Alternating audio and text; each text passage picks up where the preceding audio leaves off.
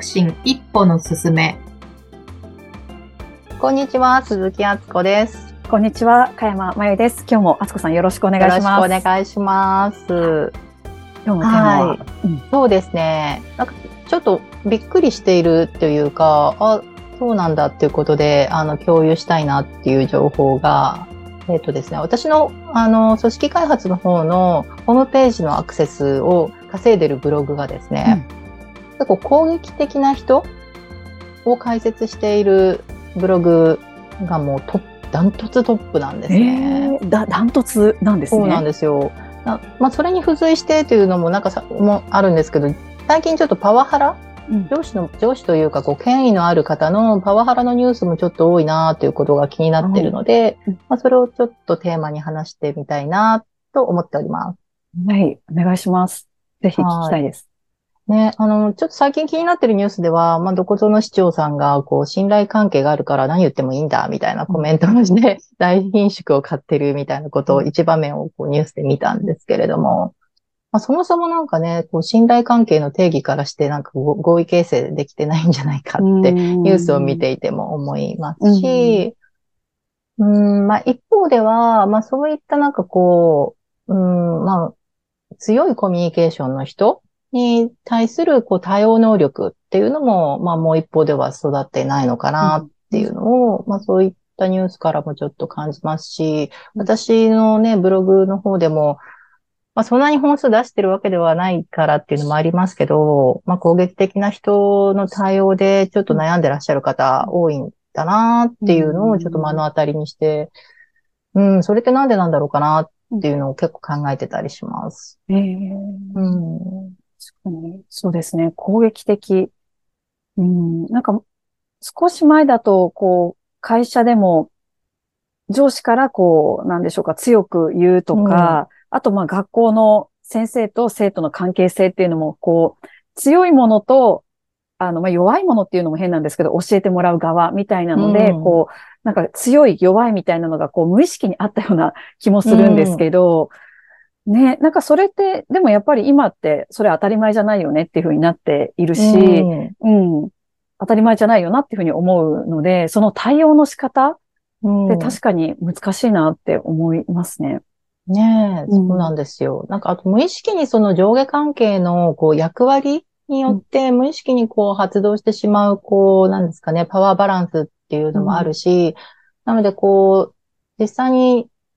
大きなパワーを持っているんだっていう無自覚なまま、普段の自分のコミュニケーションを取った結果、なんか相手にこう、強く受け取られてしまうっていうのも事実としてはありますし、まあ、受ける側も、なんていうんですかね。まあ、評価者だから、こう、ちょっと忖度が働いてしまって、うん自由に表現ができない、みたいなことは、日常の組織の中でもたくさん起きてますよね。うん。そうですよね。そういったこう組織に対しては、あすこさんはどんなこうアドバイスとか、あの、何か、なんでしょうか、こう、こんなことやるといいよっていうふうに、実際に、あの、仕掛けを作るとか何かってされるんでしょうか？そうですね。まあ、いろんなご相談がありますし、こう、うん。一概に言えないんですけど、うん。やっぱりトップがどういう組織を作っていきたいのかっていうのも、すごく重要ですよね。うん。なんかこう、言葉とか、まあ、外に出しているこう、メッセージ性としては、生き生きした社員であってほしいであるとか、なんかそういうね、文化が醸成されてて、こう、忖度なく、あの、まあ、心理的安全性が保たれる組織を作りたいっておっしゃっていても、うん。なんかそういうマイナス的なフィードバックがこう、発しづらい、受け取りづらい、うん。であったり、こう、ついついこう自分の都合のいいように動いて、動いてないってみたいなことの視点が入ってくると、やっぱり難しいですよね。言ってることとやってることの違いが出るので。うんなるほど、そっか。そのトップの方も、なんだろう、気づいてないってこともあるかもしれないですね。その、やってないことに気づいてないっていういう時もないんでしょうか？ど、どうですか？やってないことに気づいてないっていうのはいっぱいありますね。うんなのでなんかこう、小さな組織で可能であれば、やっぱ直接言葉を交わしていただくっていうことを、まあ私が入ってファシリテーションさせていただきながら、まあ自由に発言していただき、こう受け取りづらい声はこちらでリフレームしたりとかしながら、実際こう、受け取れるボールに調整していくみたいなことは、あの、小さな組織だとやりますけど、大きくなってくると、それこそたくさんのこう、ステークホルダーや関係性が発生してしまうので、まあ、皆さんよくやるのは、まあ、従業員満足度調査みたいなサーベイを使った結果に基づいて、こう、それぞれのチームでディスカッションしていくっていう対話、やっぱりこう、対話ですけど、対話の場をよく作っていくっていうのは、よく知ってますね。うん。で、直接やっぱり言えないっていうことが一番のストレスを生じさせてしまうんですよね。はい、で、直接言えない、直接言えない自分を正当化するために、こう、コンテンツ、話されるコンテンツもたくさん盛られていって、こう、憶測と推測とね、いろんなこう、皆さんの憶測がこう 混ざり合って、元の事実って何だったっけぐらいになってしまう。ので、そこまで行くと、もうだいぶね、こう、関係値としてもこじれてるので、もうもう一回整理するってなると、もしかしたらこう、もう大多数の人が入れ替わった方が早いよね、みたいなこともあります。なんかそういったこう、なんか悪循環になってしまってるっていう状況もあるんですね。うん、そうですね。うん。なので、直接言うっていうことが、組織のこう、なんか言ったらなんか嫌な思いをする。例えば飛ばされちゃうみたいなとか、評価がされずにずっとこう、給料が上がらないみたいな、物理的になんかこう、マイナスが生じるっていうのはもう老害なんですけど、あの、勝手な忖度で、こう、言えばいいことが言えてないっていうのは、本当にロスでしかないですよね。うんなんかそのバランスってすごい難しいですね。なんかこう、風通しがいいっていうのもいいなと思う一方で、なんか全部でも、なんだろう、こう、うん、本当にそれだけでいいのかというか、うんうんうん。なんかなんだろう。本当、本当おっしゃる通りで、本当に真に、こう、心理的安全性が高い組織っていうのは、もう忖度なくものが発せられる、相手からこう出された言葉を、なんか変に誤解釈せずに受け取ることができるってなると、もう本当にね、こう内的にね、あの、結構なこう、情緒安定が必要になってくる。なので、まあ、感情がコントロールできるとか、自分の中に湧き上がる感情に対して、まあ、ポジティブにそれを受容できる。あっていうのは、まあ、フィードバックを受け取るときにも必要ですし、あの、また、相手が受け取りやすいボールを投げれるのかってなると、こういう表現力も必要になってきますし、その対話調整ができるかっていうのは、やっぱりお互いと、こう、認識値が揃っていたり、その、どうなんですかね、扱う言葉の語彙の量とか、語彙力なんかもやっぱり揃ってないと、ちょっと難しいですよね。そうですよね。すごい、なんか組織としてレベルがめちゃくちゃ高いというか、あとはそのこう、うなんでしょうか、バックグラウンドが違う人たちがそれだけこう集まるっていう中で、それって本当にできるんだろうかって思ったり、自分たちだけでするっていうのが難しかったら、こう、あつこさんのような方が入ってっていうのが、一番こう組織としてはなんでしょうか、うまく成長していけるのかなって聞いてて思ったんですけど。そうですね。うん、あの、誰にどんなことを言われても、まあ、自分は自分であれるかっていうところの、まあね、ご本人の体力を育てるっていうことと、まあ、あと一方ではそういう対話調整ですよね。うん、共通言語を増やしていく、共通認識を増やしていくっていうこと、同時進行なので、やっぱりそう集団と個人と両方関わっていきますよね。なんかこう、20代の新入社員の時とか、20代の間のこう、なんでしょうか。まだ若い世代だと、こう、いろんな人がいろんなことを、あの、言ってくれるけど、だんだんそれって少なくなってくるし、言って、何かを言ってもらうとか、アドバイスもらうって、そうですね、こう、いつの間にか自分の当たり前が、こう、周りの当たり前じゃないかって思ってしまっていたりとか、うん、なんかその状態でこう組織もだし、まあそれは組織に限らずこう家族とか、いろんなこうチームとかっていうところでも、うん。だから常にやっぱりこう、自分はどう思うのかとか、どうありたいのかとか、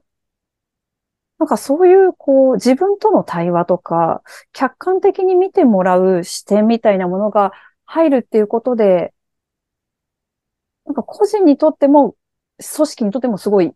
いい循環が生まれるのかなって思いました。うん、そうですよね。うん。まあ、本当それは思うというか、私なんかもう今ね、50ですけど、やっぱり新しい視点に触れてないと、自分のこう考え方とか物の見方ってこう固定化していっちゃうなって思いますし、うん、なのでまあおかげさまで20代とか若い方にお会いする接点があるっていうのは大変に、大変になんかこう役立つなっていう感じなんですけど、うん、でもやっぱいろんな人を見ていて、すごく今後に必要だなって思うのは、やっぱりその、はい、自分が今どう感じてどう思っているのかっていうことを言葉にして、うん、でまあそれは自分にとってはどうなんだろうっていうことで、こう、なんだろう、相手にその感情にさせられた、特にマイナスな感情の時に相手にその感情にさせられたっていうことではなく、うん、自分の中でやっぱ自己解決というか、うん、あの、解釈をリフレームしたりして、まあこう、変にこう、感情を高ぶらせずに、相手とナチュラルに、なんかそういう対応されると私ちょっとこう、あの、苦手なんですとか、なんかもう少しこういう風に対応してもらえた方がやりやすいです、みたいなことがナチュラルに言える、まあ、対応能力が育っていくといいなって思うんですけれども、なかなかね、そういったなんかこう、育成、それを、そういった面を育成するっていう機会がないですよね。そうですね。うん、なんかこう、対人関係の中で自然に身についていくものなのかもしれないんですけど、一方ではやっぱり同じような関わりをされることによって、何ですかね、やっぱりうん、バリエーションが少ないから、こう、自分も育たないのかなっていうのもあって、まあ本来であれば、こう、幼少期っていうのは、まあ赤ちゃんとか、ね、あの、自分で生きていくことも叶わないぐらいな時っていうのは、うん、やっぱりこう、相手に自分の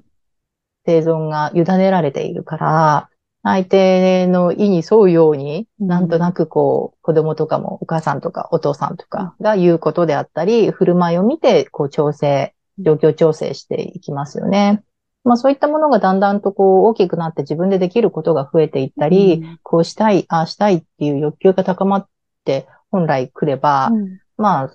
あの自分で何かをこう作り上げていくとか、関係を作って何かをするみたいなことって、ね、育っていくんですけれども、まあそういった時期にも、こう過度に親の不安とか心配っていうのが投影されて、行動が抑制されると、なかなかこう、自立心っていうものが育まれていかないだろうし、対人コミュニケーション、自分のコミュニティを自らが作っていくっていうところにもなかなかいけないっていうのもありますよね。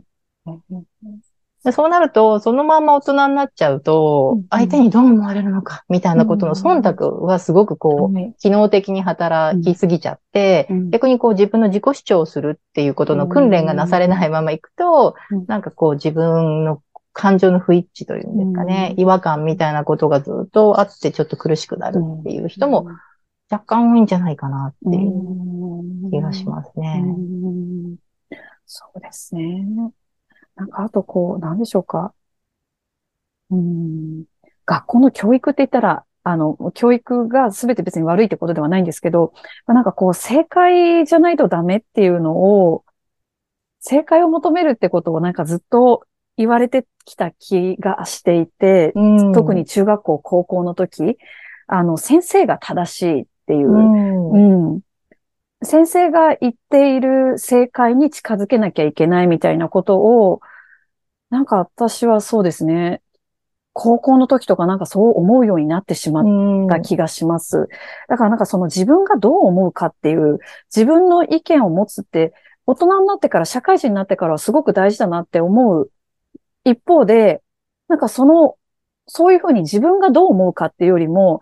その先生が言う正解に近づけなきゃいけないんじゃないか、みたいなのが、うん、あの、ちょっと染みついてる自分もあって、うん。うん。などう思う？どう考える？その起きたことに対して、じゃあどうしたいっていうところは、今本当に大事にしなきゃいけないなって思います。うん、うん、そうですよね。教育のあり方も今後変わるんじゃないんですかね。なんか正解っぽい答えって、調べればもうわかる時代になってくるので、はい。うん、やっぱすごくこう考える力っていう情報と情報を結合させて想像していく、クリエーションしていくっていうことがすごく求められていくから、うん、教育のプロセスも変わっていくような印象はありますよね。うんまあでもなんかどうですかね。私今スクールもやっていて思うんですけど、考えるっていうことが極端にやっぱり難しいなって思いますね。皆さんすごく正解を求めていらっしゃる印象があります。正しさっていうんですかね。正しさを手放しましょうってお話しすると、は い正しさを手放さなければならない正しさにまた縛られるみたいな。はい、じゃないんだけどな、みたいな。